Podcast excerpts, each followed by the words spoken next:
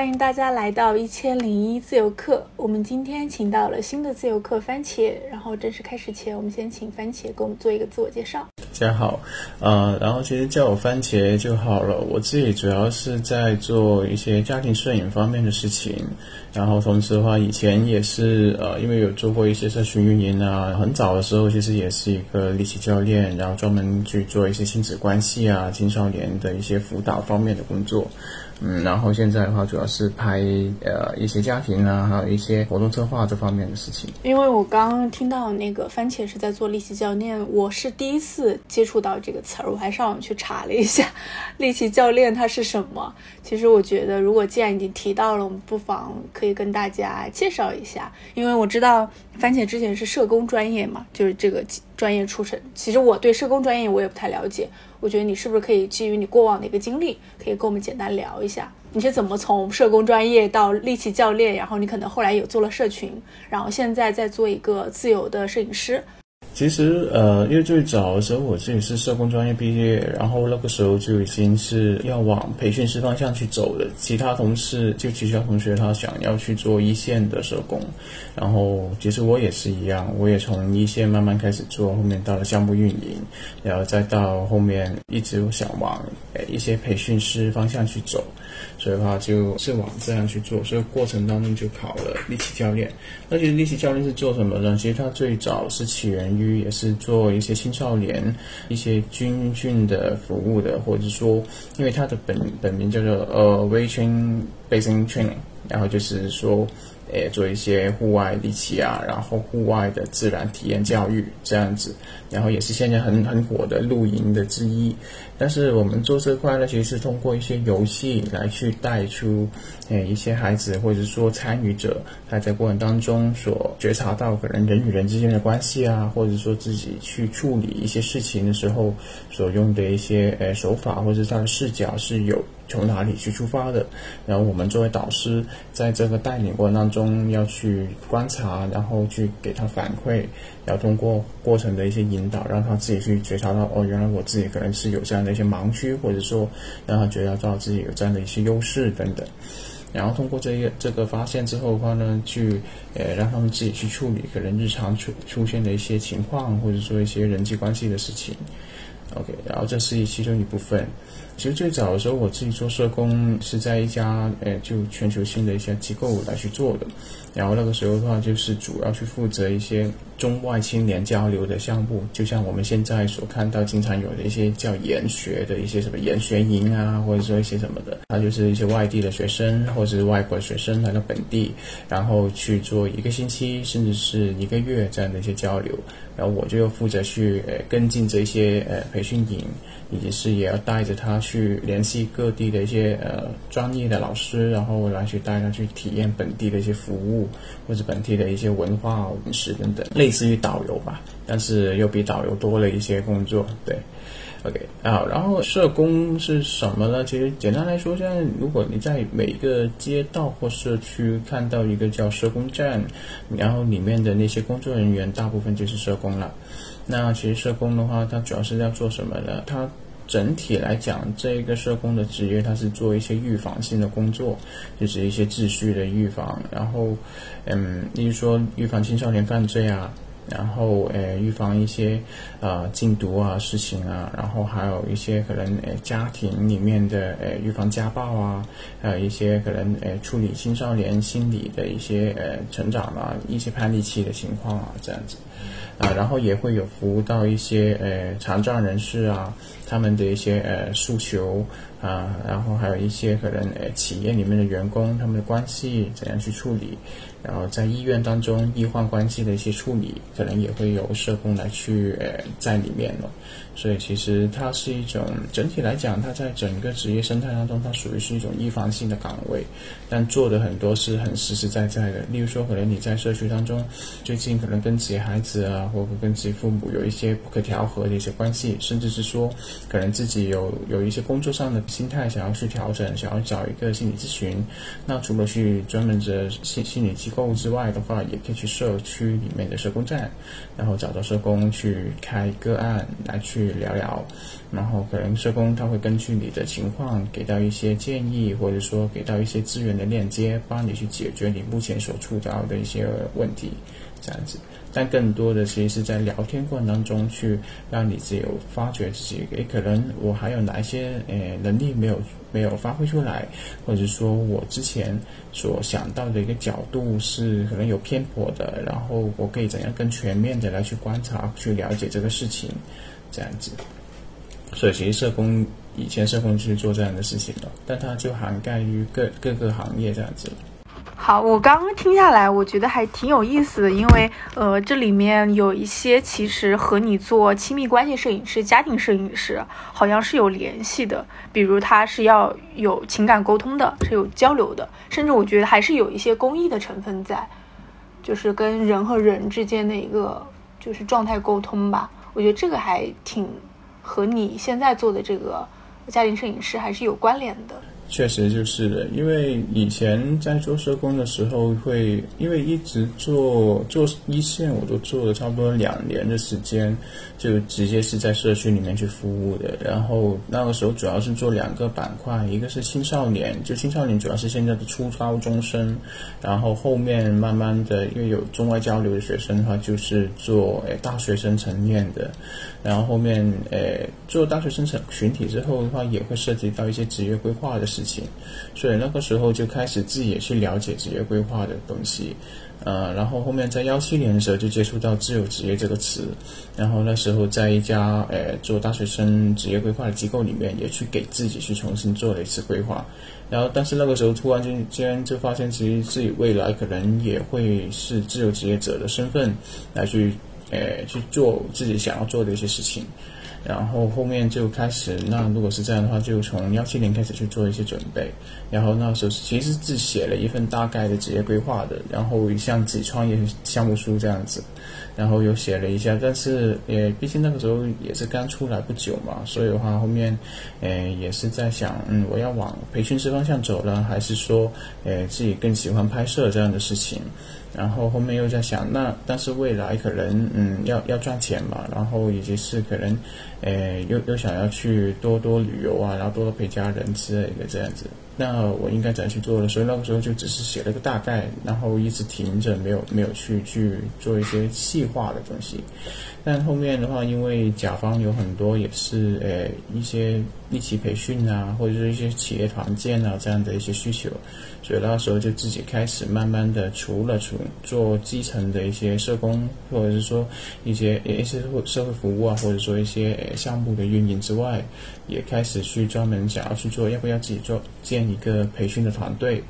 所以那个时候就开始更多的是专注在培训领域，在培训过程当中，因为有很多的活动过程，自己也要去做一些宣传啊，或者这些影像记录，所以后面自己也来拍，然后拍着拍着就慢慢的有一些朋友他说，哎，我的视角可能因为有一些基层服务的原因，所以就那个视角会比普通的商业摄影会更多一些人文的情怀在里面，有一些甚至这样讲过，我也不懂是什么意思，所以后面就说那行了，你找我去拍摄。那我就也去拍一下这样子，所以后面就诶开始去接了一些活动去拍摄，然后慢慢的就两者都有兼顾着这样开展了。我刚刚听下来的话，在一七年的时候就对自由职业开始做一个规划了，然后你还写了一份自我的规划书，然后你在自我规划书里面，就你可能会想要去专注在培训的领域。顺便你又延伸到了拍摄的，你觉得你对拍摄也感兴趣，所以你这两方面在同时发展。但我好奇的是，你这个过程中有没有一些调整啊？就是你在做自我规划的这一块儿的话，有。其实包括到现在，我自己也一直在动态的调整。但是大方向的话，准确来讲，其实在幺九年基本上是定了大的方向的。然后因为那个时候，呃，自己是。基本上是最后一年在还还在岗位上面就受雇这样去从事那个职业。幺九年的时候，已经是在做到一个机构里面的一个项目的呃总的负责人。然后当时整个机构里面有好好多的项目，然后我都要去负责统筹啊，然后又带着下面的团队的人，就工作团队的人去去执行，然后还要去做各种的一些商业的创投和有一些公益的创投这样的项目。然后那个时候后面做着做着，自己身体就出现一些问题。然后后后面在幺九年年底的时候，就，呃，重新去审视着过往自己做的这这好几年的一些事情，然后后面也跟家人去商量过。嗯，最后还是决定跳出来，但是刚准备好就把幺七年那份计划重新调整成是做诶摄影，还有诶现在在做的一些保险的事情，但是诶后面还是在想所有的东西都围绕着一个单位，那个单位就是跟家庭相关的。跟一些亲子相关的，所以后面我就觉得，那就往这两个一个大的方向去走。然后我现在手上有的两个呃技能，或者说两个工具吧，趁手的工具就是一个摄影，然后另外一个就是一些可能善于去发现人与人之间关系的这种技能。所以后面就想，那就往这两个走。所以为什么会走进保险的话，就是因为呃。也受到我自己以前的一些同事吧，他们很多做完社工之后，也会感觉到可能保险方面是需要的，也以及是这个行业它真正能解决到一些呃我们说案主哈，就是我们的服务对象，他们真正的需诉求真的是可能有这样的一个工具可以帮助到他们。好些之前有离离开这个行业的一些朋友，他们都去了保险行业。所以那个时候就有一些了解，因为幺九年的时候真的是开始有一些情况的时候的话呢，幸好我是在幺七幺八年左右买过，然后就重新看过自己的那份之后，就开始哦，原来是这样子的，这个领域也是一个值得去探索，而且未来可能也是跟当初社工刚刚发展起来的时候也会有一些不一样，也是一个比较好的一个呃领域，所以就往这边踏足吧。这样子，但是因为这一个可能有很多朋友，甚至是一开始，甚至上一代朋友，他对于保险这个行业有一些不太理解，甚至是可能有一些偏见，呃，那也是很正常。所以就后面我就想，嗯，我希望说自己通过拍照这件事情，能够让诶我身边的一些朋友，他对这件事情，诶，对对保险啊，或者是对一些家庭服务啊，有一些新的认识，能去诶接纳一些新的一些领域的东西。所以后面就两者兼而顾之了，嗯，然后现在的话就，诶，包括现在动态调整的一点，就是因为我在拍照之后，诶，也不单只是直接实地去拍摄的，因为我现在更多的其实是偏向于整个拍摄的前中后期的策划。例如说，我的呃客户他来找到我的时候，诶，其实说实话，我自己对我评价就是我自己拍的照片可能。平常的一些朋友，他们只要用心去看、用心去感受，他也能拍得出这样的照片，但就是可能没有时间去处理而已。而我自己更多的是在前期跟我的一些找我拍摄的一些家庭也好、朋友也好。我会跟他聊聊很多，聊聊到就像你现在跟我一起来采访这样子，可能我会聊聊他很多的一些日常啊，然后他对于家庭的一些关系啊，甚至是说他对于他最爱的人，他的一些故事啊、感受啊等等的，然后通过这些给他去策划一场活动，甚至是策划一些诶他想要去实现但是没有时间去做的一些事情，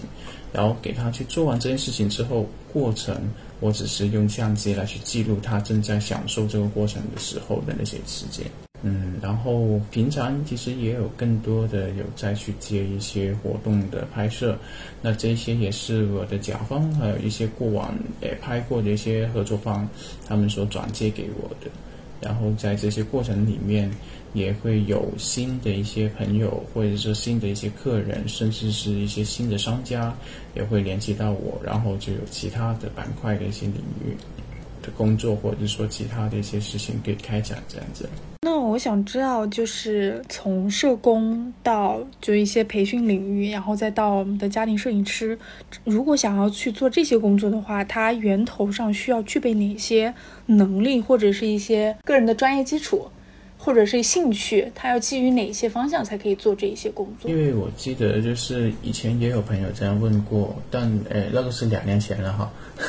那个时候我刚刚刚刚跳出来，其实真的没想过是刚跳出来不久就遇到了疫情。开始的时候我还没有那么大的反应，因为那个时候我就想，嗯，应该也是不会太久。但是也有想过，万一他是像现在这样长期怎么办？然后我就当时我花了一个晚上，跟跟我自己的合作伙伴，还有一些其他的一些亲戚家人有聊过。然后那个时候就让我意识到一点，就是以前我会认为是从兴趣上面去开拓一个技能，甚至是说可能现在做的最顺手的一件事情来去开始做。但那个时候我就觉得其实。好像是这样是对的，甚至是这样可能会更快上手。但是那个时候，因为刚刚出现疫情之后，然后我有一个老师他提醒过我，他说你有没有一项技能是就算是遇到什么大的一些情况，它都可以是适用的。就像我立奇的这个东西，因为我立奇的核心是做人的工作，是去。关系的一个觉察，然后也是去处理一些可能呃情感啊，或者是说一些呃人的自我的一些认识之类的方式。那像这一些东西，它是未必是刚需，但是它可以也不算是万金油的东西，但是它可以适应每一个变化，可它可以帮助我去做一些转型的这样的东技能，有没有这样的东西？然后所以当时我就在想，好像是当时目前手上的没有。但是后面深思的是，为什么这些，诶像摄影啊，像培训啊，像社工啊，像一些立奇啊，或者是说像一些社群运营等等这些东西，它表面看上去是很分裂、很散的，但为什么会在我身上去出现？可能是因为我自己身上有一个呃特点的东西。可能是我没察觉到的，那我就去发现一下自己。所以后面就就发现，其实如果未来，因为现在是 Web 三点零之类的东西哈，然后像这样的一个趋势，那我自己能不能把控得到呢？那从现在手上的一个技能上面去看，甚至是说可能做的最顺手的事情，它有什么共同的特征？然后从自己手上正在做的，甚至是说想要做的事情当中，去寻找一个共同的特点。为什么会发生在自己身上？为什么你会要做这样子事情？然后从这个点上面去出发，自己去找一下，可能会慢慢更准确一点点。如果是真的不知道有什么特点的话，那可能看一下政府的报告，然后看一下一些你想要前往的那个行业的报告。里面实际是是会有未来，如果你要去转业，或者是说你要去做其他职业的准备的时候，会有一些方向性的指引给到你的。有，我刚刚听到一个词儿，就是软技能。我确实会觉得这几份工作的经历里面，内核都是有一些你对人的一些情感察觉或者关系察觉里面，这就是你感兴趣的，或者你可能就是天生就是有带点天赋的。那可能像摄影这样的工作的话，在我看来，它属于一个，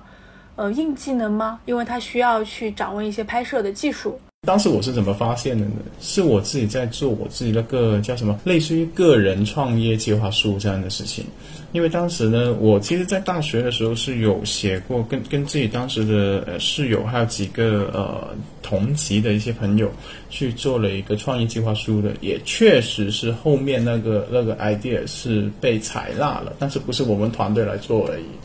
就当时是做了一个叫公益书吧的一个项目。那个时候大学所写的那份公益项目呢，诶，其实主要是想要去服务一些一些青少年，或是说一些边缘青少年。我们我们行业里面所讲哈，就边缘青少年的一一些关系的维护啊，或者说一些让他个人觉察的事情。然后当时想的这个形式呢，就是说像现在我们去到的一些呃书店啊、复合空间啊这样的场景，嗯，然后希望说是有这样的一个场景存在，让大家在一个轻松的氛围当中去做一些关系的融入啊，一些知识的吸纳啊之类的这样的。因为那个时候幺二幺三年这种形态在国内还很少。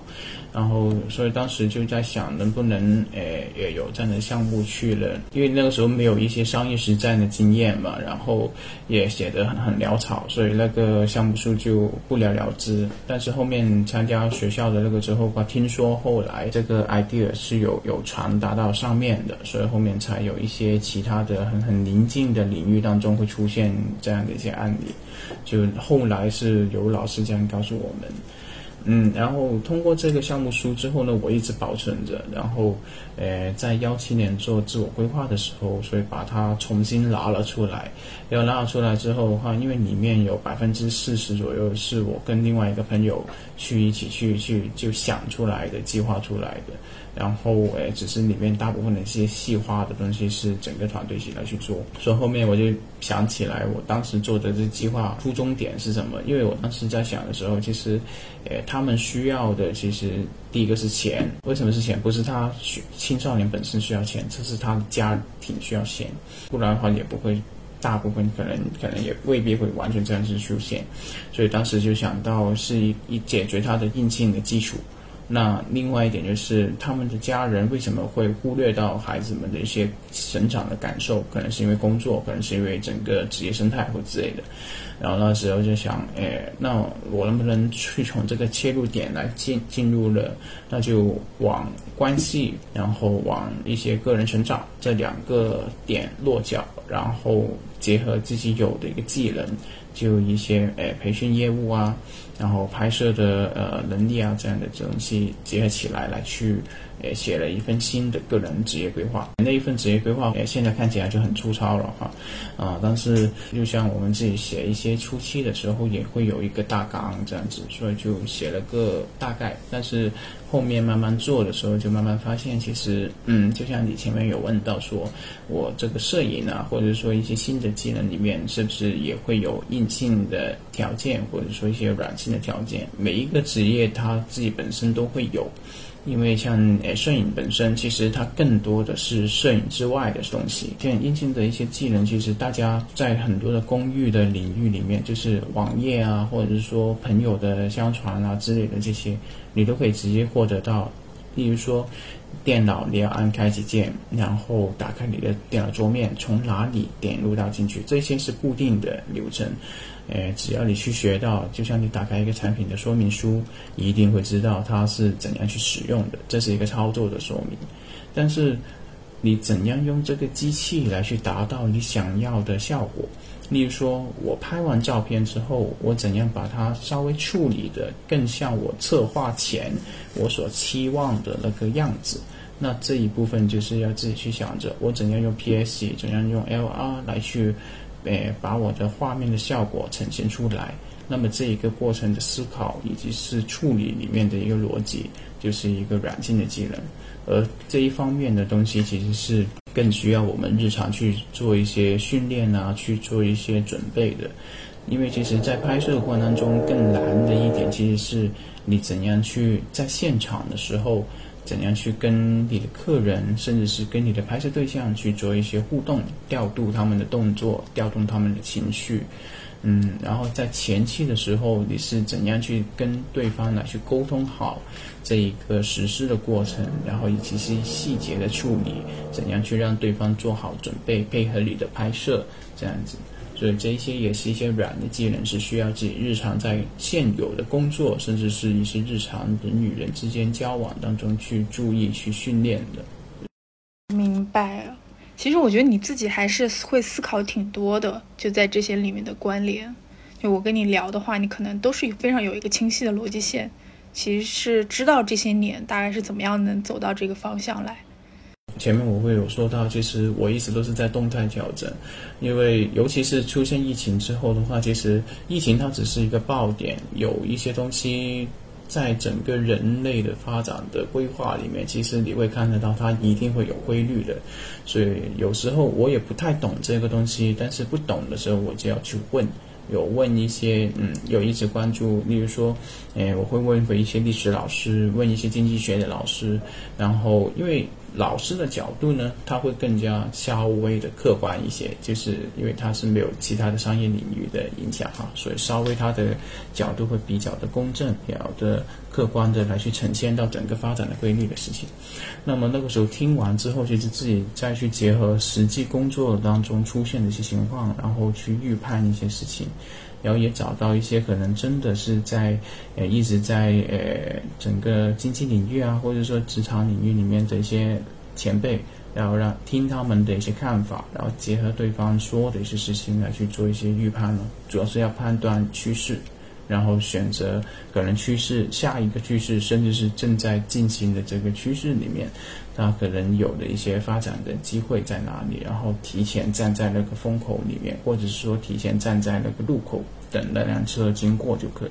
其实我觉得你还是一个挺早就开始为自己职业做规划的人，因为你可能一七年的时候你是已经工作两年多，然后你就开始做一个计划书，可能这个对于一般人来说还是非常早的，可能两年我们还是个职场新人，但是你已经在打算自己的一个未来的一个规划了，我觉得这个很厉害，你就是在尝试是不是要做独立工作。我不知道你为这个想法，你有做过哪些的前期准备？除了那个规划书以外，或者一些心理建设。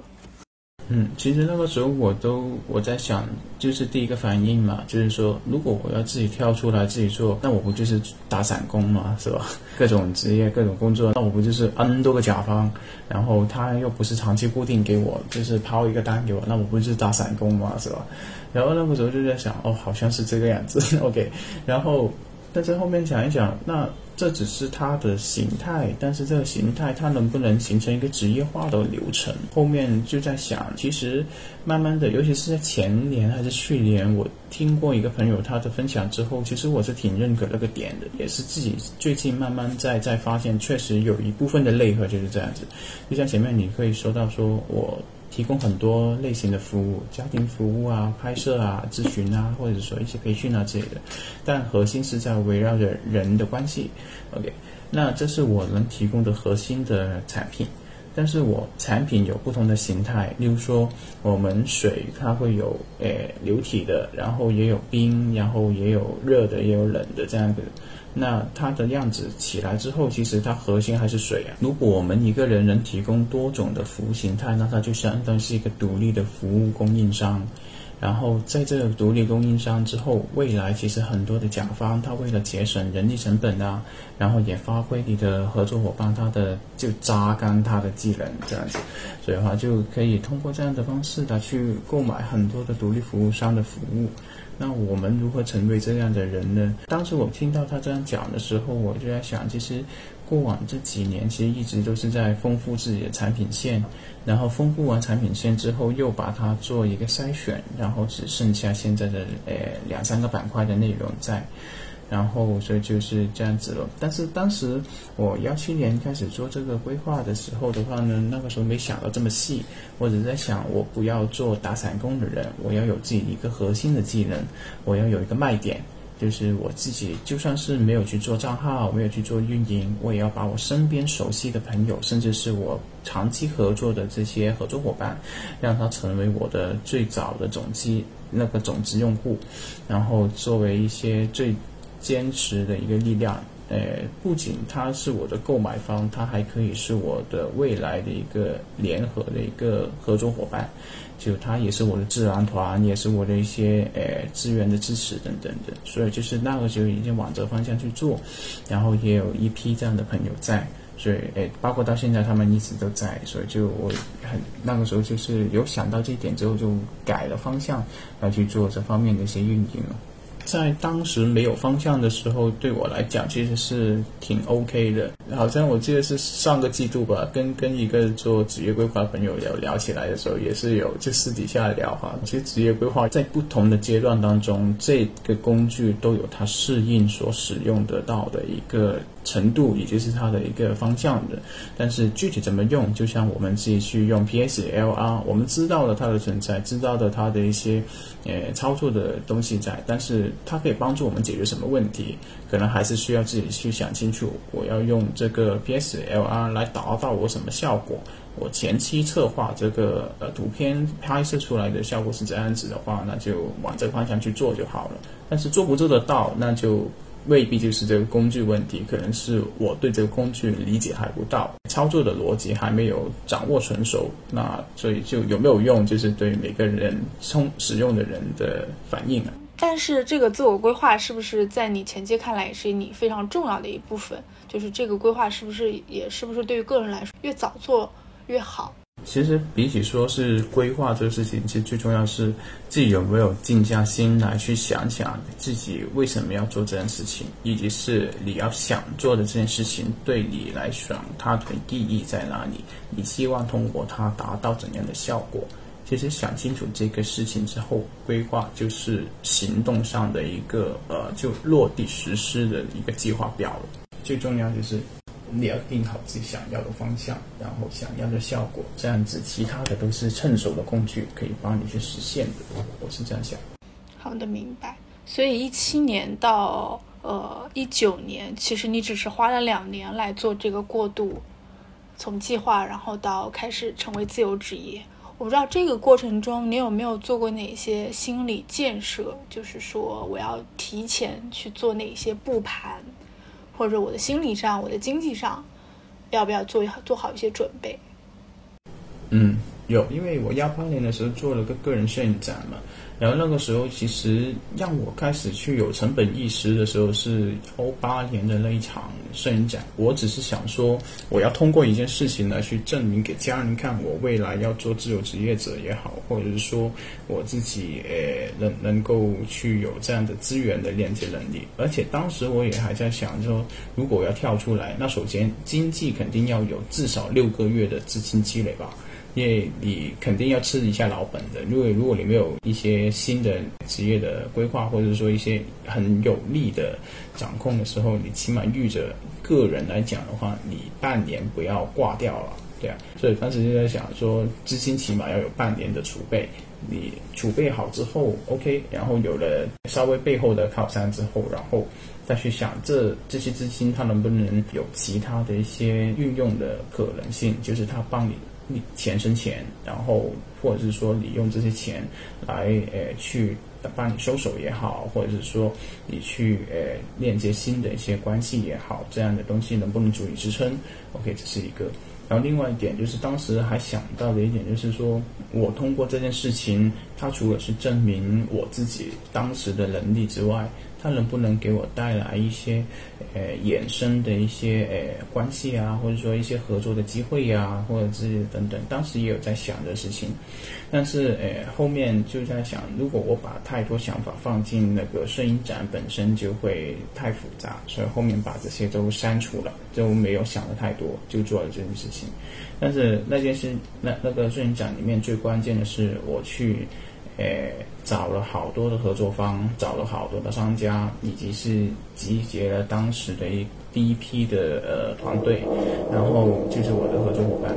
然后当时在做这件事情的过程当中，我就开始有种类似于创业的呃组队啊，然后去去找融资啊那个感觉了。然后呃。那个时候也是在做的时候才有这样的一些发现，但是在想的时候是没有的，就没有想到哦，原来我的一些呈现的方式啊，还有一些跟对方沟通的时候那个立足点啊之类的这些是没有的，因为没有实际在那个场景待过，有一些我是考虑不到的，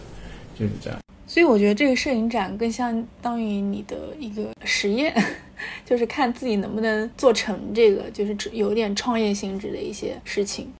那个摄影展的话，最开始真的没有想那么刚刚刚前面讲的那么多东西。我当时只是想说，哎，我看到马志辉先生他的一个呃摄影展，然后我觉得他拍的照片我都能拍啊，然后他都能做展览，然后我也可以这样做吧，然后。这样子是这样想的，最开始，然后后面就跟一些朋友讲过，哎，我要不要把我以前拍的一些相片，诶，找个机会跟你一起来分享一下。然后面分享分享的，别人就说你要不做一个展览，让更多人知道你，然后你也做一下个人的 IP 嘛。那个时候很很很热那个个人 IP 那个词，然后我说不要这么复杂了吧，我就想跟大家聊一下为怎么拍这样的东西就好了。然后后面聊着聊着，就好几个就感兴趣，说，哎，要不我加入你这里，然后哎，我去卖一下我自己这样子，然后就是这样子慢慢组建了出来。嗯，但如果没有这样的一个实施的过程，其实有一些我是不知道的。然后，也包括整个当时整个设计，整个的一些商家，还有一些厂家的联系，大部分是我自己来去做。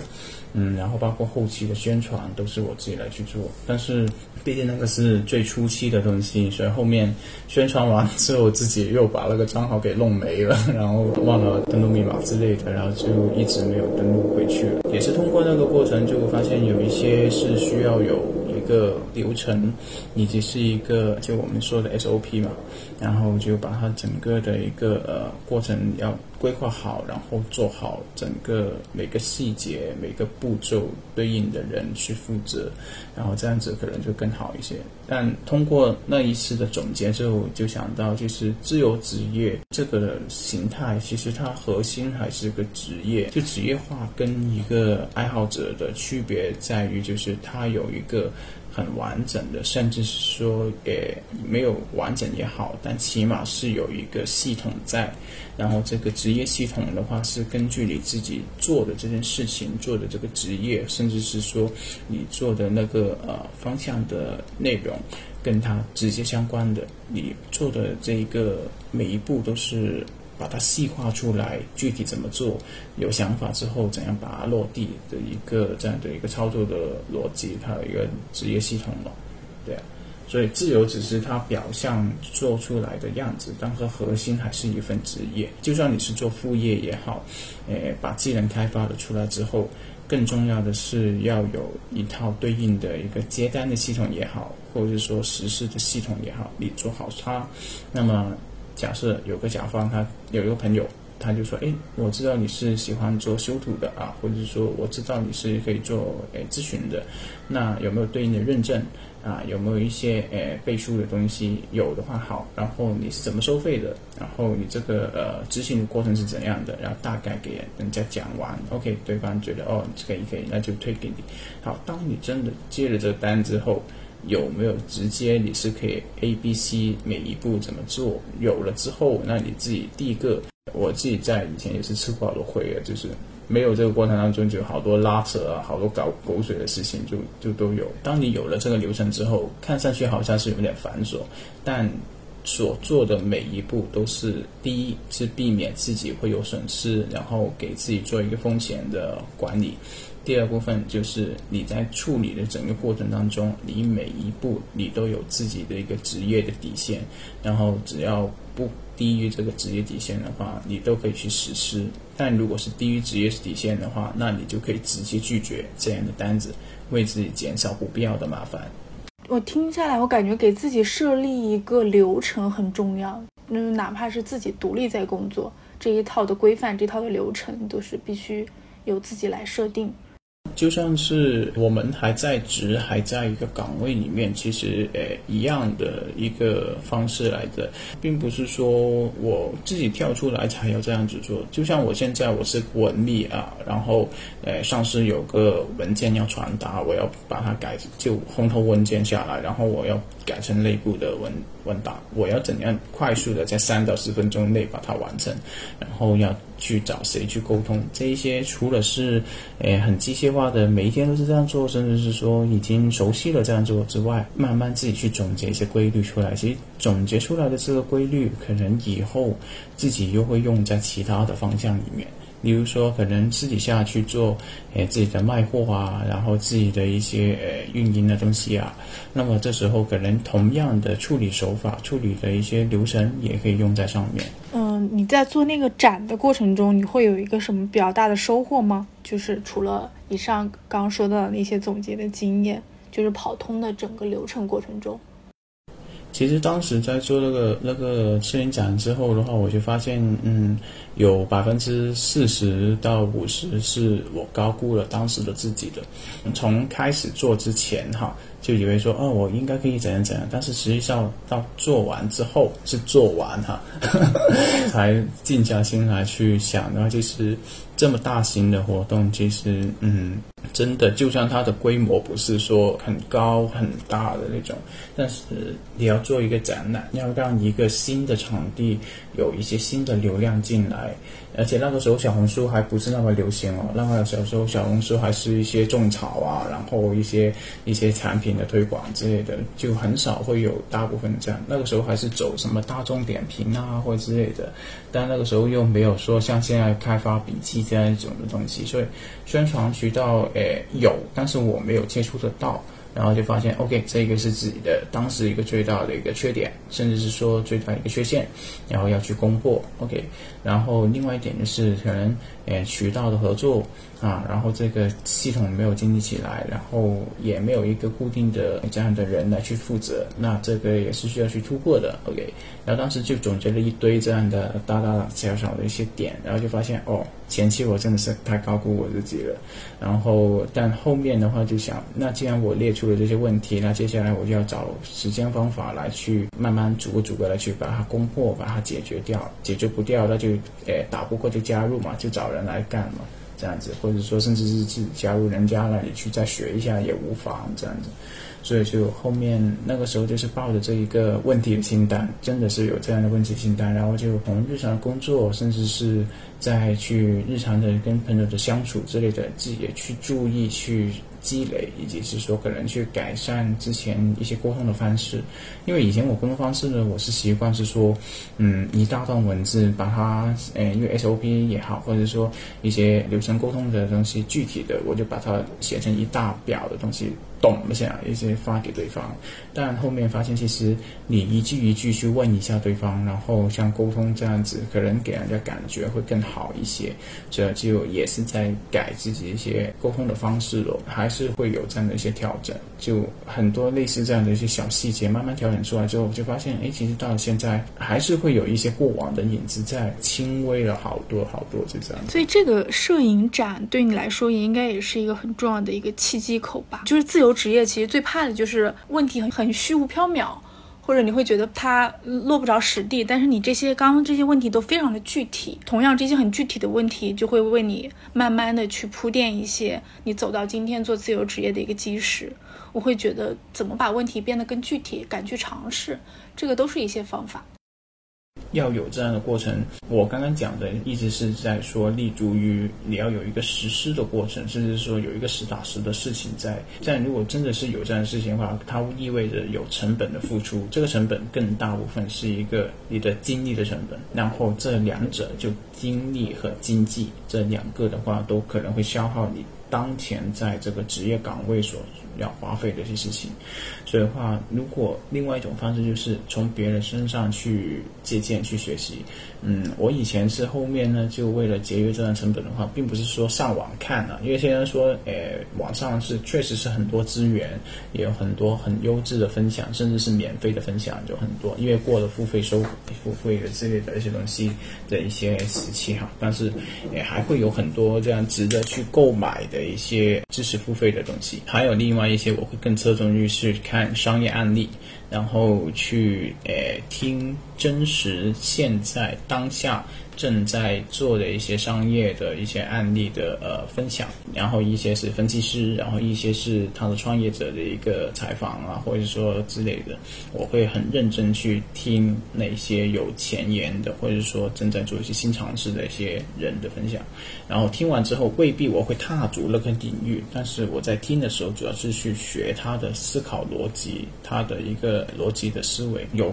必要的话，再去现场去跟他面对面来去聊。其实为什么要去做线下？我自己更倾向的就是，不只是去知道他这个知识，我是要跟他建立关系，然后再去跟他面对面聊的时候，我能更直接的感受得到他的整个人为什么会这样想，为什么会这样做。其实是通过现场的那一瞬间，可能真的是会。感觉得到的。包括我现在有时候我自己跟一些客户也好，跟我的伙伴也好，其实像今天这样子的一个聊天，我平常其实更习惯是开摄像头。虽然是有时候确实是会抗拒，但是目前虽然已经适应了这一种对着机器说话的感觉，但是还是会有一种人也是视觉动物嘛，所以其实看着对方，就算一些微表情也好或之类的，会感觉我是在跟一个真人在沟通。但是现在已经适应了好多了，有一些是屏幕代替不了的，例如说你在现场线下的时候，你感受到的那个空气的味道，然后对方跟你说话的那个口气。然后还有他在你面前的眼睛转动的样子啊，然后他的脸部啊，他的衣服啊，他的一些细节等等，是通过这些好多好多东西，你一瞬间能觉察得到，然后也感受得到一些隐性的东西在里面的。所以我会很喜欢在线下来去聊天，然后这样的话会感觉更加真实、有温度一些。我刚刚听到你讲什么眼睛转动啊，什么这一类的，我就觉得哎，很有画面感。好像就是你对这些人的这些面部表情或者这沟通的这种氛围感，你会很在意，就你会你是会比较敏锐的。对，因为这些也是以前的职业病吧。因为以前呢，自己去做社工的时候，也是因为跟一些居民啊，跟一些青少年聊天的时候，包括我自己吧，其实我在聊的时候，甚至是说可能面对面啊或之类的，一开始我也会比较保守，然后 但。做的时候，其实因为信任感未建立嘛，然后也会有很多防备的东西。你讲聊的很多东西，他未必会真的是讲到那个点，但通过一些可能细微的觉察。其实是可以感知得到他的状态的，然后慢慢的就聊天啊或者之类的方向就可以更加切入到他想要的点，所以这也是以前训练出来的一个点吧。但我也还在练习，就只是说可能做的比较多一些，稍微的在这一部分可以直接上手而已。但是也不是说做的有多好多好，只是。习惯了，然后有这样的擅长的工作而已，但未必是自己真的是有有 get 到很深的话，能直接去去开始的一些东西了。其实我觉得你还是一个对沟通交流还是充满信心的一个人，因为你本身现在也在做，呃，亲密关系的拍摄。但是我觉得在当下这个环境里面，其实还挺缺乏的，就是特别这种疫情时代，大家人人都戴着口罩，而且我觉得大家情绪之间也其实挺对立的。你看网上那些攻击啊什么的，我是会觉得现在这个时代沟通交流，我会有一点缺乏信任，就是感觉好像挺无力的。但是你又是需要从事，呃这方面的一个拍摄，我不知道你会不会有感觉到。就是有困难，或者是你想要去做一些改变什么的。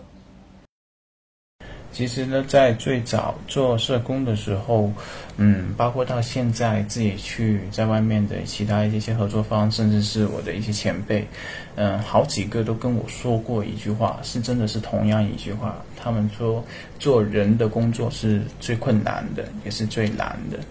对，呃，因为但是也是最有趣、最值得去做的一件事情。当时我没有理解好，然后现在我的理解大概就是，其实像我自己这样子也是一样，我身边是怎样的一些朋友，其实就反映了我是怎样的朋友。所以有时候了解一个人，从他身边的朋友就可以大概知道他的一二了。那个时候是通过很多这样的过程，才才慢慢去察觉到的这一点。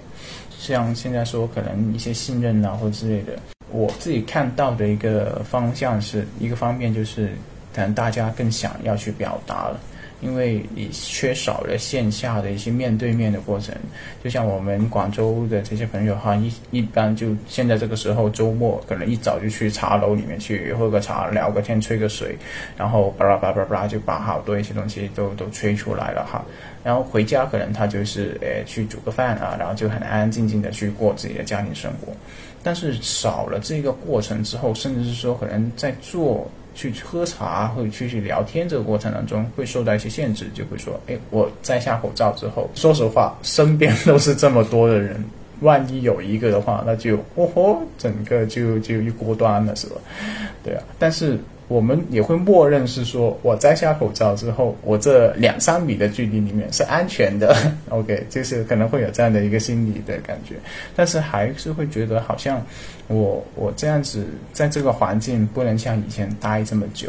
然后甚至是说可能我聊的时候也不会像以前哈哈大笑啊。把口张得很大，这样子，可能还是会有一些顾忌。两三年了，大家都可能开始习惯了这一点，但大家还是会慢慢的，像现在出去，如果你在一个电梯口，在一个大楼入口处，有一张椅子，有一个体温枪，然后有一个人坐在那里，你就算那个人他只是路过累了坐一下也好，你可能也会把他当做是，哦，他就是专门要做体温检测的，然后你要扫一下码，然后自动亮码给他，OK。可能这已经变成了我们一个潜意识的一个习惯了，甚至是说有时候没有人在，我看到一个测温枪在，我也会自然的把手递过去测一下温。虽然说有时候是不必要，但是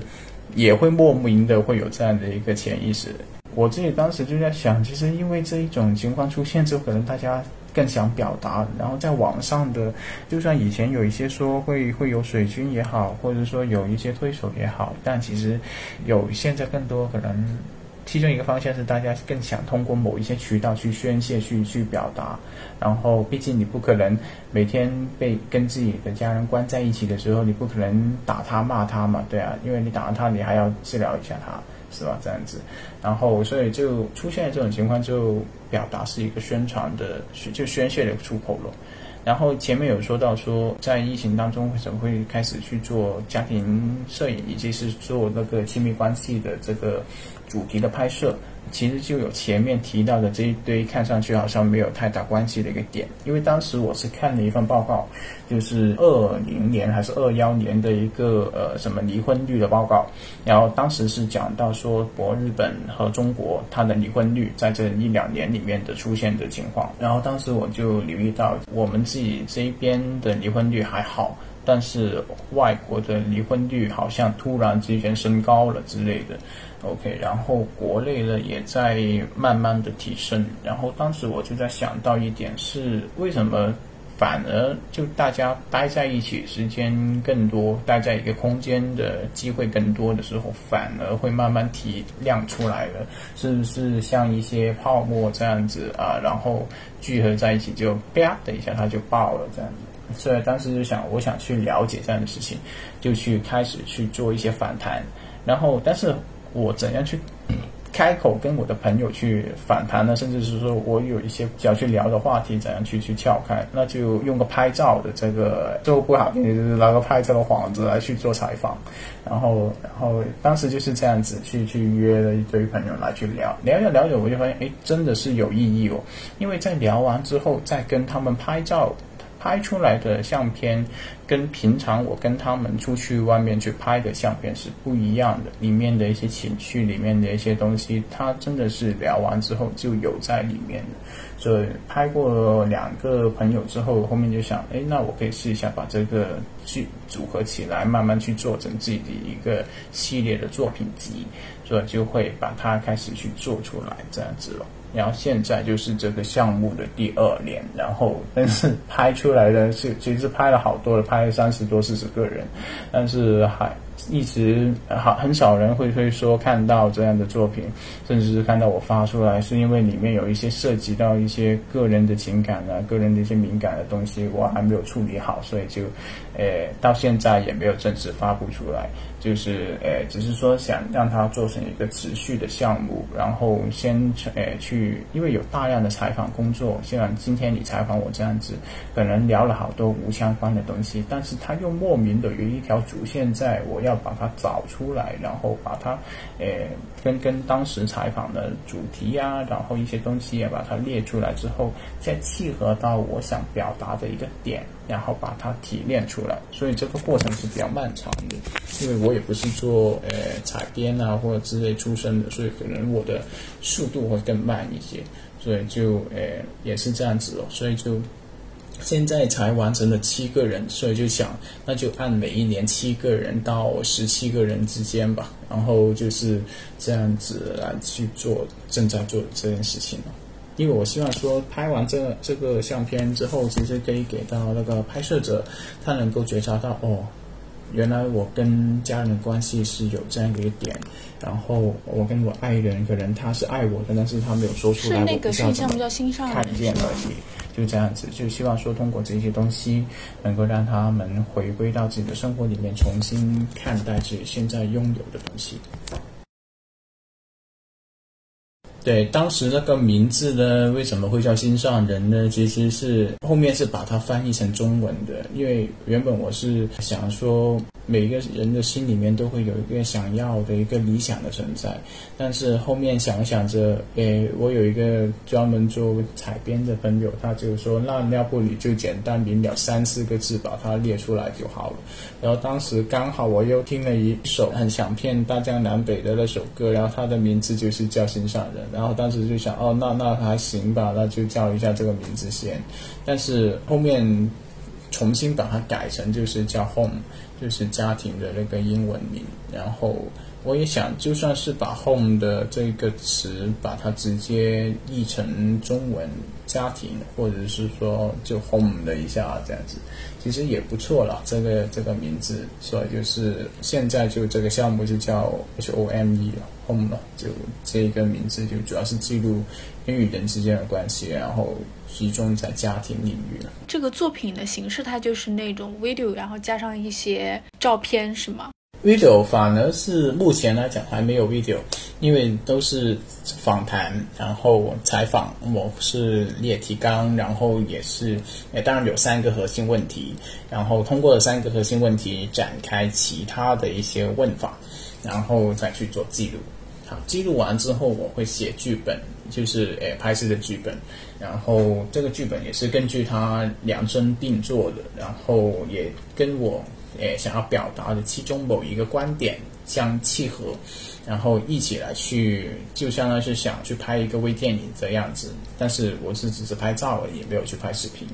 然后，所以就是让我这个拍摄对象去参与到这个拍摄里面，但是这个拍摄他自己也是做主的，我只是去做一个记录的人而已了，就这样。讲一个具体案例吧，因为这样的想法可能，诶，以后有一些其他朋友听到了，或者是说有听过我这样的一些想法的朋友之后，他们也开始在做这样的事情。但是在做的过程当中，会发现最大的一点，其实不是拍照本身，是你去做采访的本身，后面的一些策划的准备。这才是最重要的，也是最复杂、最花费精力的，所以不太建议轻易的去尝试。但是有意义，的话可以一起来去做。有一个 参与拍摄的朋友，他就是一直很想去骑那个旋转木马，但是呢，好久好久都没去过。然后现在自己去的时候，经过路过的时候，都会觉得，哎，上面都是一些小孩子啊，然后很少会有成年人去，然后觉得去的话会丢脸啊。他就是，其实我们自己看上去好像并不会啊，对啊。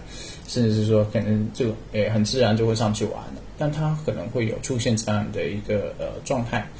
然后当时就花了一些时间去聊，然后也带着他一起去去先体验过，OK，啊，就是去上去的 那一瞬间，他也会退下来，所以就是我自己当时就觉察到，哎，以前我做社工的那些东西可以又用出来了啊，然后就就又又会发挥出来了这样子。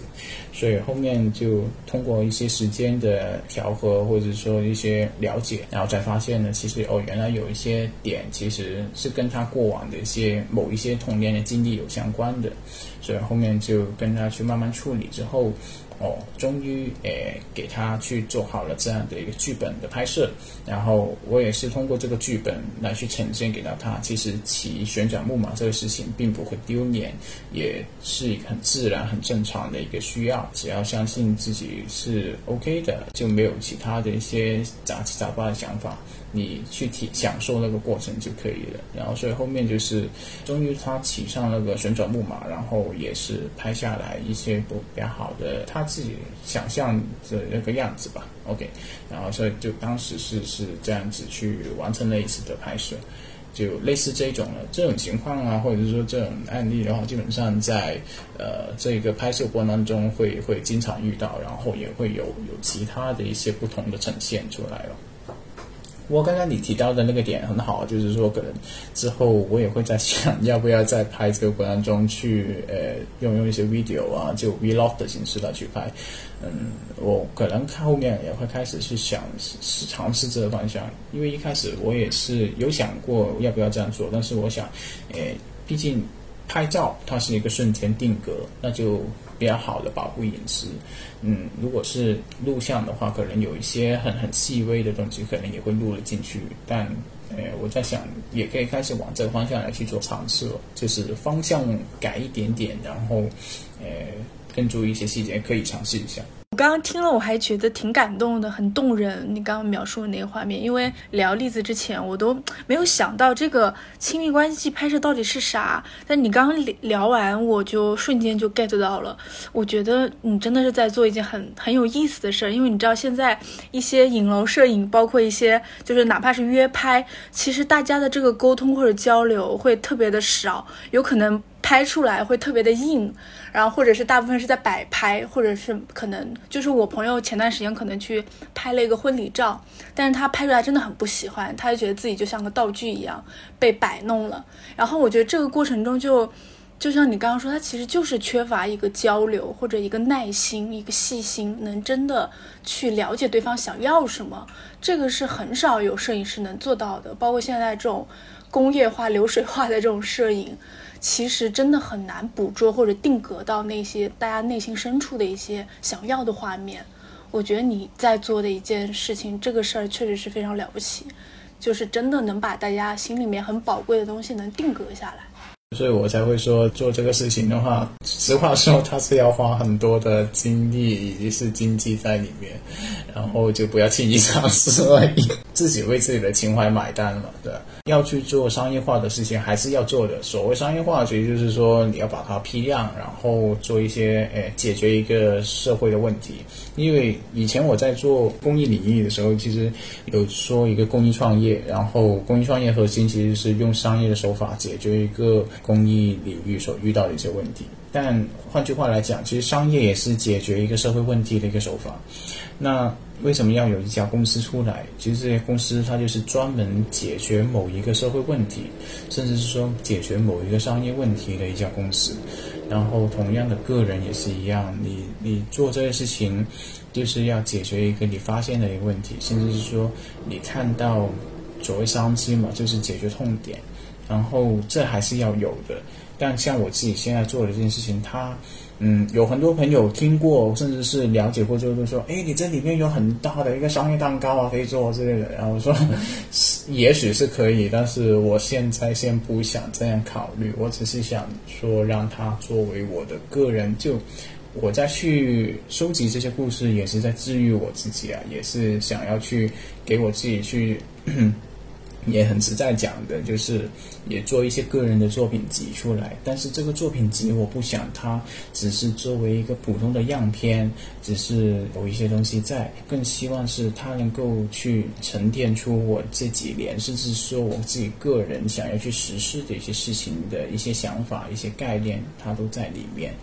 然后把它整了出来之后，又能够帮助到参与的人，又能够给到参与的人一些有益的东西，那就好了。我就是抱着这样的想法来去做这样的事情，所以，嗯，可以说没有那么的纯粹，但是又有很多有偏向于自己。想要去实现的，帮助到别人，也帮助到自己的一些想法的东西在，所以就也是我也比较实在的承认，就是肯定也会有一些个人的私欲在里面的，嗯，就就这样子。你刚刚有说，就是这个拍摄过程，就是整个整个经历，其实有治愈到你。我还挺想知道，就是你在从事这个亲密关系的这个拍摄中，你会有哪些认同感或者成就感？嗯，其实这一点的话，也是在幺五年的时候去呃看马家辉先生他的那个展览的摄影展的时候，我是 get 到的一个点，也是一直到现在也会有影响到我的一个点，就是从别人的身上去看自己的故事，因为呃人的整个人类发展的过程当中，其实呃我们现在想到了很多那些新的 idea，其实以前已经有了。然后但是以前是基于他们的一个呃一一一些技术啊，甚至是整个社会的氛围没有形成的时候实施不了。但现在是因为技术的发展之后，有很多的想法，它有了载体可以实施。然后我自己在做这些事情，甚至是在想这些事情的时候，其实以前我们可能买一个机器要三千多、四千多，甚至五六千，但现在可能只需要十分之一左右的价格就可以买回来。这是技术的进步才有。然后如果未来，嗯，自己想要去做其他的东西的时候，也会在想，其实我做这件事情能够带来什么，给别人带来一些什么好处，甚至是说带来一些什么有益的东西，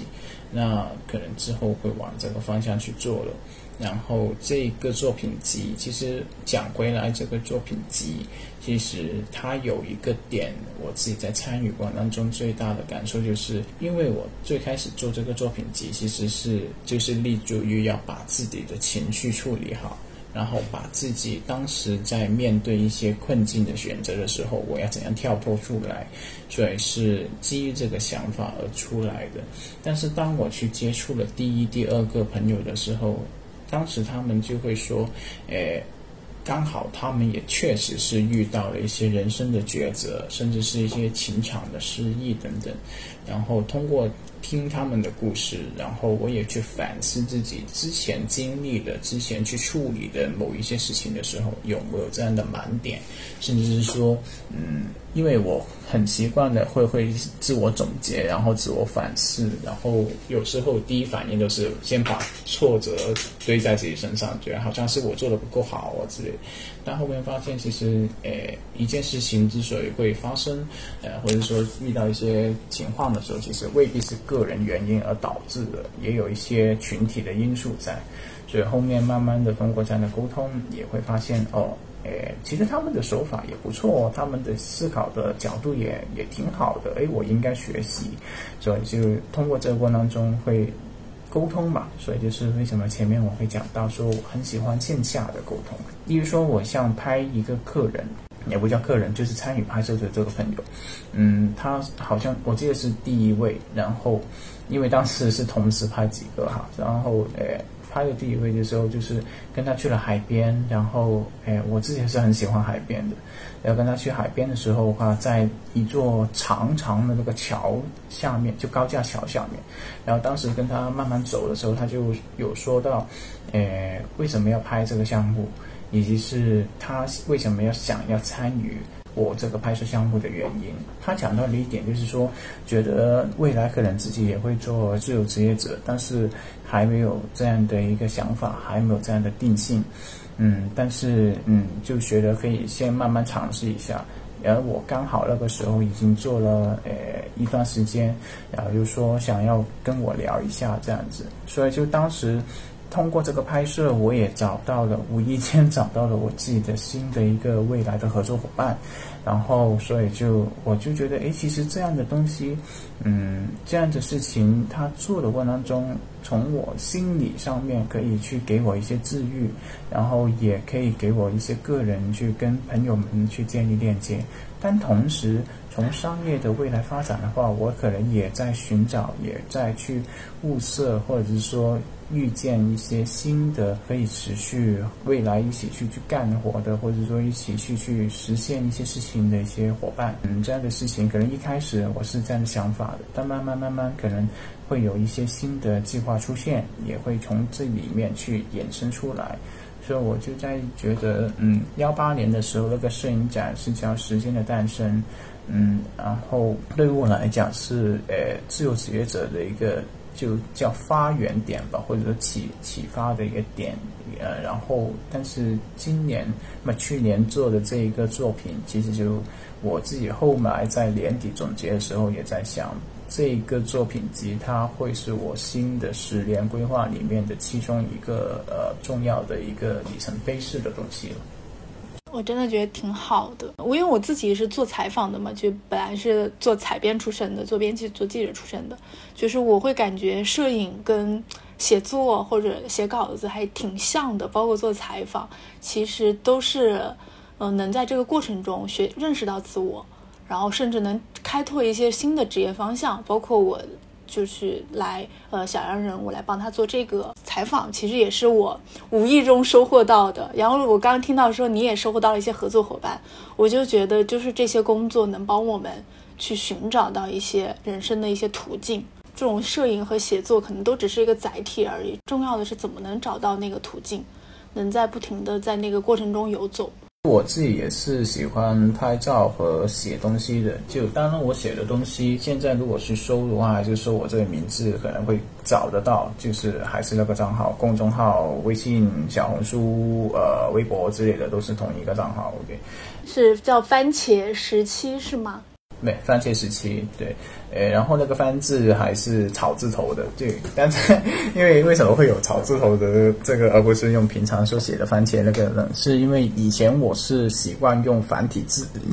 但是呃，繁体字的时候就是番茄的番就是有草字头嘛，但是后面后面慢慢的，因为觉得跟大家沟通还是简体字多，所以就改成简体字。但有一点个人的纠结点就是说，呃，番茄。真正的番茄，它的样子就是上面有一个小小的绿草嘛，然后我觉得还是保留着草字头这个小的细节吧，然后就让它一直用在这里。但是，嗯，很多时候因为也是有一些做运营的朋友，他说你要有一个让大众认识的、能能够记住的，甚至是能够容易搜索的名字才行啊！你一直这样去纠结这个点就不好。呃，然后我后面就在想，只是我做的还不够多而已，然后。就所以，我还会保留着，还是用草字头这个翻字来去做重点了。不过最近也在也也在做一个个人新的一些 IP 啊，或者说新的一些呃设计的东西，所以就可能之后会有新的 logo 出来。现在还是用呃去年前年做的那个 logo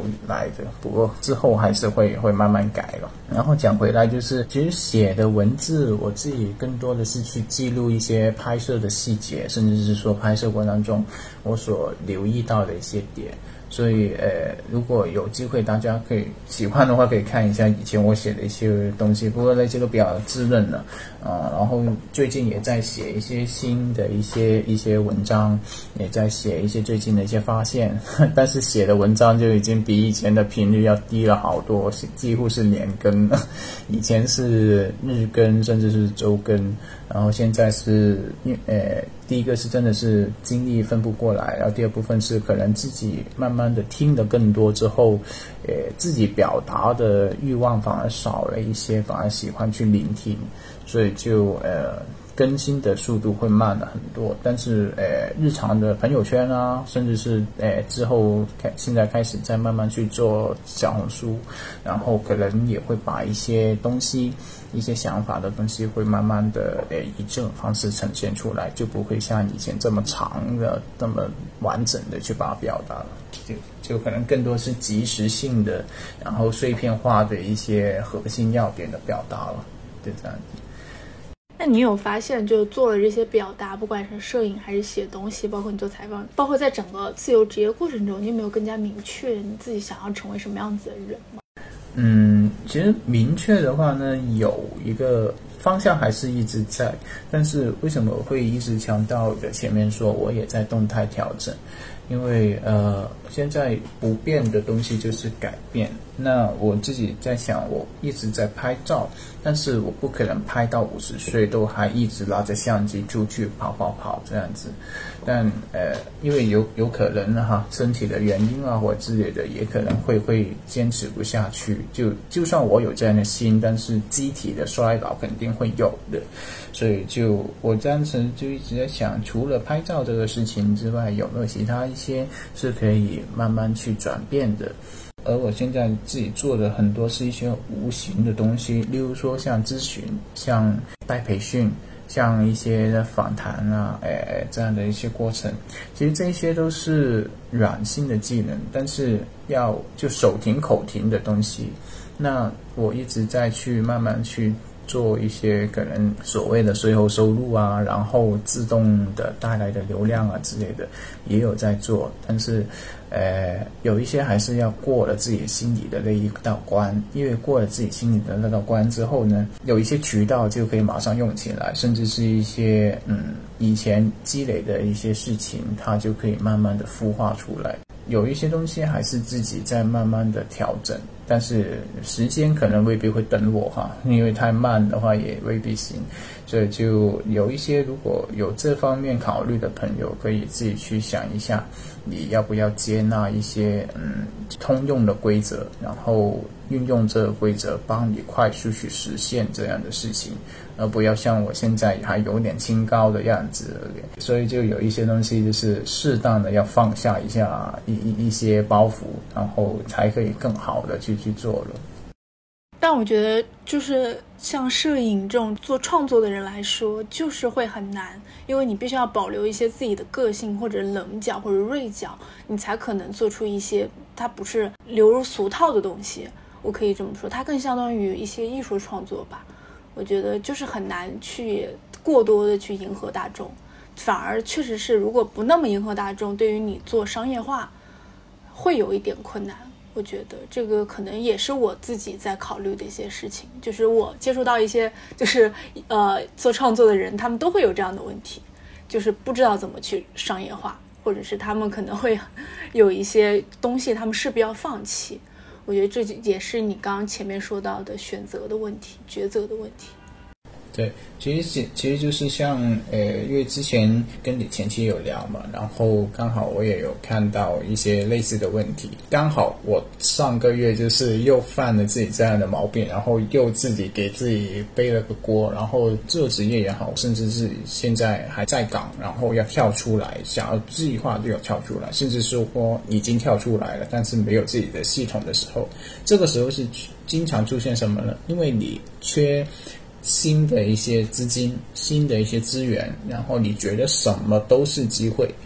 然后就不希望去放过这些机会，因为不放过这些机会之后，可能就会慢慢的自己就不放过自己了，就变成什么呢？有单来，有朋友找你，然后你都哎行吧，我试一下吧，当做是历练一下我的呃能力吧，我应该可以做得到，OK。这是站在自己的角度，然后在自己角度说，我可以去试一下，甚至是说我可以去通过这个实战来去训练到一些技能。OK，这是最开始对自己的想法。在实施的过程当中，尤其是付费来购买你这个服务的那个，诶，我们说甲方也好，或是朋友也好，或者是找你那个联络者也好，他其实抱着的就是我需要有这样的一个成品，我是有带着期待来的。但是，如果你是没有做过这样的准备，甚至是没有前期的说明之后，其实你真的接了下来之后，完成不了对方的期待，你是要去按照正常的或者是常规的一个商业的一个过程来去做的。但是没有的话，那你就要付出对应的代价了。比如说退款只是小事，但可能接下来就是你在它这一条线所引申出来的一个领域。可能你的早期就会有这样的一些印记留在那里了，然后有可能也会为你未来在这个方向要去发展的时候，就会留下一些隐患，或者是说一些嗯不必要的麻烦，有可能会这样子。所以后面就在经历过这样的东西之后，现在我自己为什么会说？前期是经历了过大量的一些扩展啊，一些业务的发散，但是后面为什么要收纳回来？只是局限在一两个，就是以前自己太贪心了，然后又又又太过好人，然后啥都去帮，然后啥都去接，但是忽略的一点就是我能不能做，甚至是说我的团队，我能够合作到的朋友做不做得了他要的程度。所以当时没有评估好这一点之后，就贸然去做的话，就也是有损失过好多，嗯，不管精力还是经济啊。但是嗯，有一些东西人情的东西是讲不清的，但是呃，商业的东西它是通过量化的方式来去给自己一个保障，也给对方一个承诺。所以我就觉得嗯，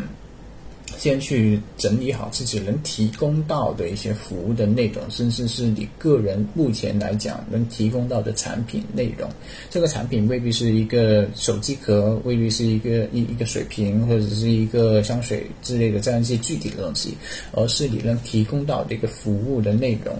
这就是你的产品。确定好自己能提供的程度之后，其他超过这个程度的，先不要做，真的不要碰。然后先把你确定能做的那东西先做成熟了，再去做新的业务，这样会更好一些。但说是这么容易，但是在做的时候很很很实在的，就是早期的时候一开始跳出来，我也是遇到了很大的资金的困难。原本预计的哦，我半年能够用完。是才用完的东西，没想到遇到疫情之后，我三个月不到我就全部用光了。然后，然后，然后那个时候又没其他新新的收入的时候，你不可能完全靠家人，对吧？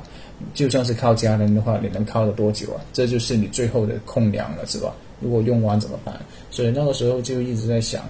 经常每一天都是在焦虑里面度过。就我持续了起码半年多。到九个月的时间，然后一直都是每天超级焦虑，不知道明天有没有单，然后渠道在哪里找，然后怎样去开拓啊之类的，然后又不知道什么一些逻辑之类的，然后其他的朋友，甚至是当时能联系到的一些资源的链链条，也是跟自己大概的情况，然后就发现哦，我要我的圈层太固化了，我要我要不突破它，然后但是环境又是这样子，不能出门，然后甚至是出门交流或者是。之类的又又很局限，怎怎么办？然后就慢慢的自己去逐个逐个去打破这些点，呃，但是后面呢是在想着，与其是逐个逐个来去解决，那有没有一些是批量化能够处理的？就像我们处理图片这样子，搞好一个样片样板之后，然后。把它批量化的套，然后这样就可以加快处理的效率。所以就想到有没有一些关键的人物，或者说有这样的转折点的人，我能够直接联系到的，然后就往这个方向来去找，去去攻破。然后花了大概是三四到四个月的时间才解决到这个点，然后一直到现在就顺畅了很多，所以就过那个时候就发现其实擒贼先擒王，所以就解决了个关键的点就可以了。但是自己要先把最关键的点先找出来。然后再找机会去把它突破，这个才是解决说遇到就遇到挫折或者自我怀疑的时候，怎样能够更好的去去度过那个时间。我想到的一个点就是这样子。明白。所以在当时疫情的开始的那段时间，所以因为你也很难去做线下拍摄嘛，所以这块的最大的问题就是可能这些业务没有办法开展。嗯，所以当时我是也做了一个尝试，而刚好我做完尝试不久之后呢，我就看到另外一个头部的博主，他也有在做这样的事情，就是我是做远程的教程拍摄，就是直接是因为面对面嘛，对。然后就是我的客人购买了服务，然后但是一直没有时间线下拍。然后比如说我教你，你开摄像头，我教你在家里面怎么拍，然后甚至是说你就下个楼在哪里地方，你就开着视频，我就教你好怎样子摆好场景，你的光线怎么用，然后之类的，就跟他一个下午远程的让他自己去自拍，就这样。明白，就是还是要把那个最主要，刚刚你说的把那个最主要的问题给解决，像你就是哎迅速换一个跑道，但是还是在做摄影这一块儿，我觉得这也挺好的，嗯。所以其实就像前面我有提到说，诶，现在我也有在做保险的业务，其实是源于以前自己在做社工的时候就觉察到的一点，就是能真正解决服务对象或者是说一些方式方法的话，其实就是解决钱的问题。那提前做一些风险的规划、风险的规避就是最关键的。然后，呃，虽然说自己一直没有去接触，呃，经济方面的或者是金融方面的事情的话，确实是有点难，甚至是可能不太稳。但我就想，经过这几年的一些时间，一个是职场的积累，然后另外一个是自己的真正出来，呃，类似于创业吧，应该也叫创业了现在。然后这样的一个过程的话，其实有了一些理解，然后就想，那我就。加一个赛的赛道进去，然后换一种方式来实现以前做社工没有完成的那些那些事情，所以就是这样想，然后就进入多了一个赛道里面去了，就这样子。那我们还有最后一个问题，也是我们经常的老问题，就是如果呃像你已经在在做自由职业了，如果你也可以给一些还在职场的朋友。就是他们一些建议，就是如果他们想发展一项副业，像比如像摄摄影这样，他可能需要需要一个硬技能的一个工作，你会给到他们一些哪些建议呢？和原来工作没关系是吧？呃，这里分两个两个层面来去讲吧。第一个是表层的，就是直接眼眼眼见功夫，就是你能够。通过你现在的这个工作的机会，能够得到的一些东西。第一个就是，如果你是做文职的，就是很少会就就哎这样讲吧。你现在在职的岗位，如果是对机器比较多的，那你就往人的方向的这些诶职业去考虑。就如果未来你要你要换的赛道哈，那你就往一些可以关注到人的诶。人的关系啊，人的一些呃需要的东西在，然后你就往这方向做，但是要保留你能够做得到技术层面的，甚至是一些对数字的这样的一些技能的东西在。例如说，呃，之前你是做数据分析，OK，然后做完数据分析之后，你是有收集的技能的，你是有数据分析的能力的。好，然后这两个能力可以得到怎么方向呢？我想到的一个点就是。你去做一些运营的数据的管理，然后运营数据的动态变化的一个呃测就就看见，然后就把这样的东西能够结合起来去做社区运营，或者是说呃做做一些呃一些就是采购啊，或者是说一些电商之类的一些这样的数据等等的这样的一些方面。OK，然后另外一个如果。现在的工作岗位是对人本身的，这里对人本身有两个方方向哈，一个是对公司内部的，一个是对公司外部的。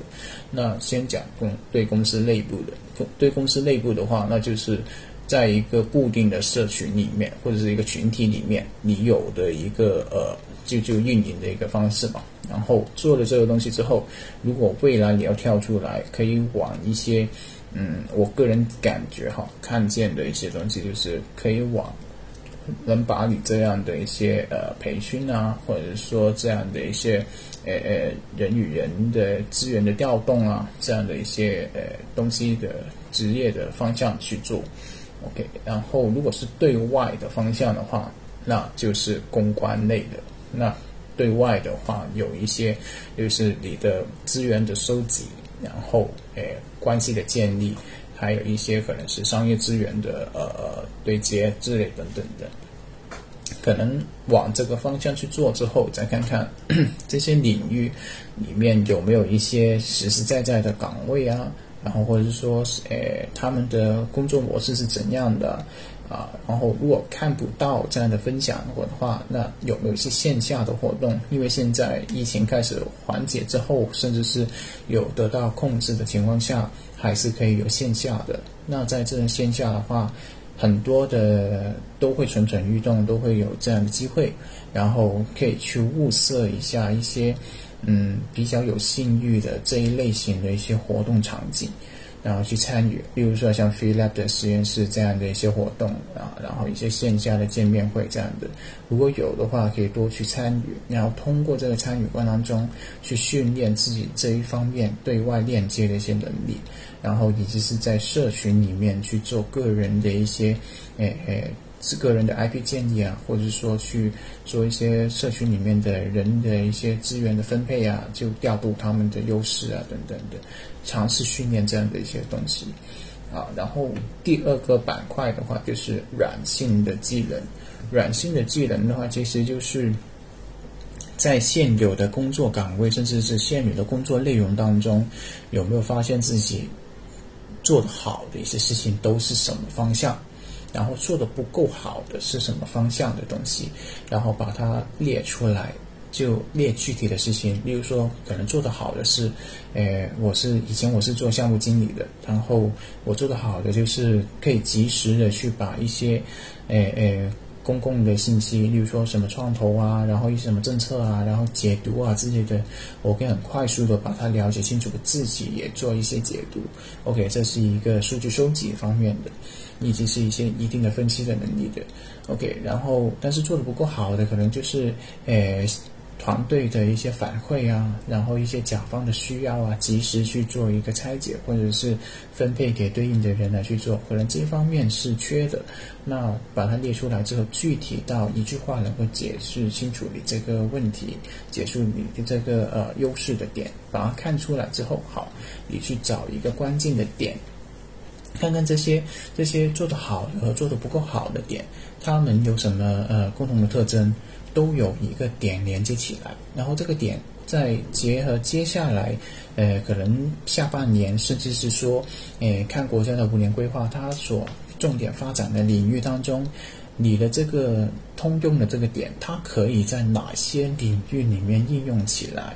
然后就找到对应的这个领域。然后再去选择可能适合的现有的一些岗位的内容，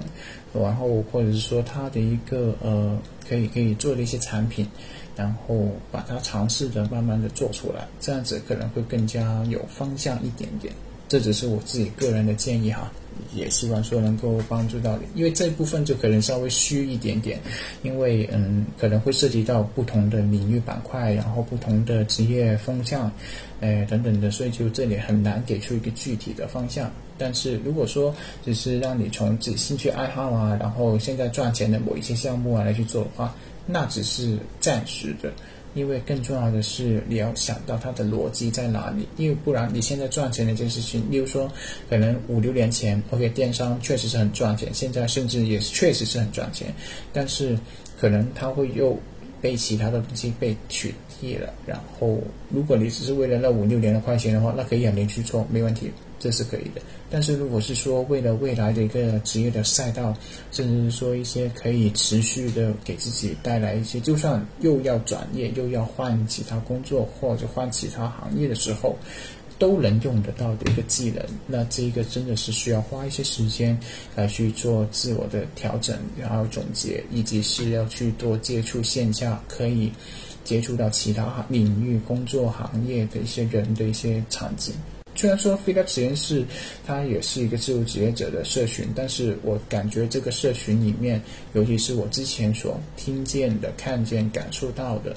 嗯，我都觉得其实这里是确实一个很优质的社群，所以其实是在这里是非常感谢你们选择我来去做一个采访。啊，所以我自己也会觉得，如果以后有需要我的一个地方，我也很愿意去奉献我自己的力量啊。因为我知道 Philip 是更目前好像更多是在上海啊、北京这些地方。如果广州这里也会慢慢推广的话呢，其实我是很愿意来去一起去做这样的事情的。就这样子了。